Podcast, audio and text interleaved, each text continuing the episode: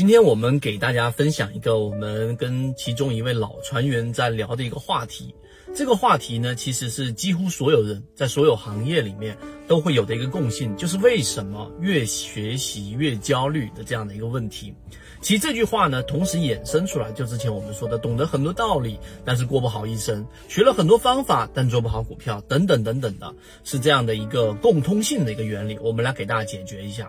首先，这个问题它有一个有一个逻辑上的，我们需要捋清楚的一个原因。很多人在不断的学习，像我们圈子叫终身进化。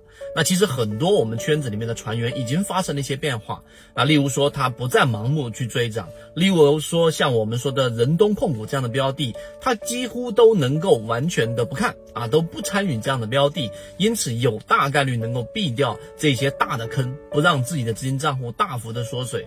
例如说，知道市场有风险的时候能够规避，当市场出现机会的时候能够果断的低吸等等。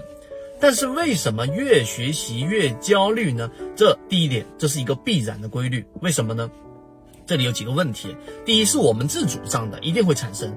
因为当你知道的东西越来越多的时候，你会发现你所看到的东西比你实际上要呃理解的要复杂的多。因为世界是多样性的，事物也是多样性的。因此，当你进化学习的东西越来越多之后，你发现，哎，这件事情可能不像我表面上看的那样。例如说，我们就拿交易来说，刚进市场，你可能认为股票交易就是随便买随便卖啊，或者是低位买然后高位卖啊就能挣钱。但发现进来到市场之后，发现不一样，因为里面有等等等等的这种模块，这是第一个。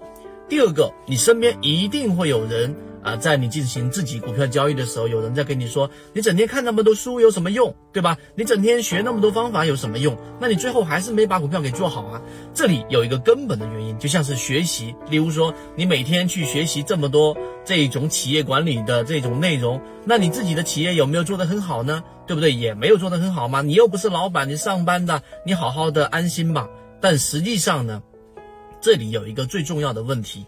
他们把目光聚集在当下，怎么可能你学一样东西马上就发生变化呢？可以在先锋船长公众平台进一步系统进化学习。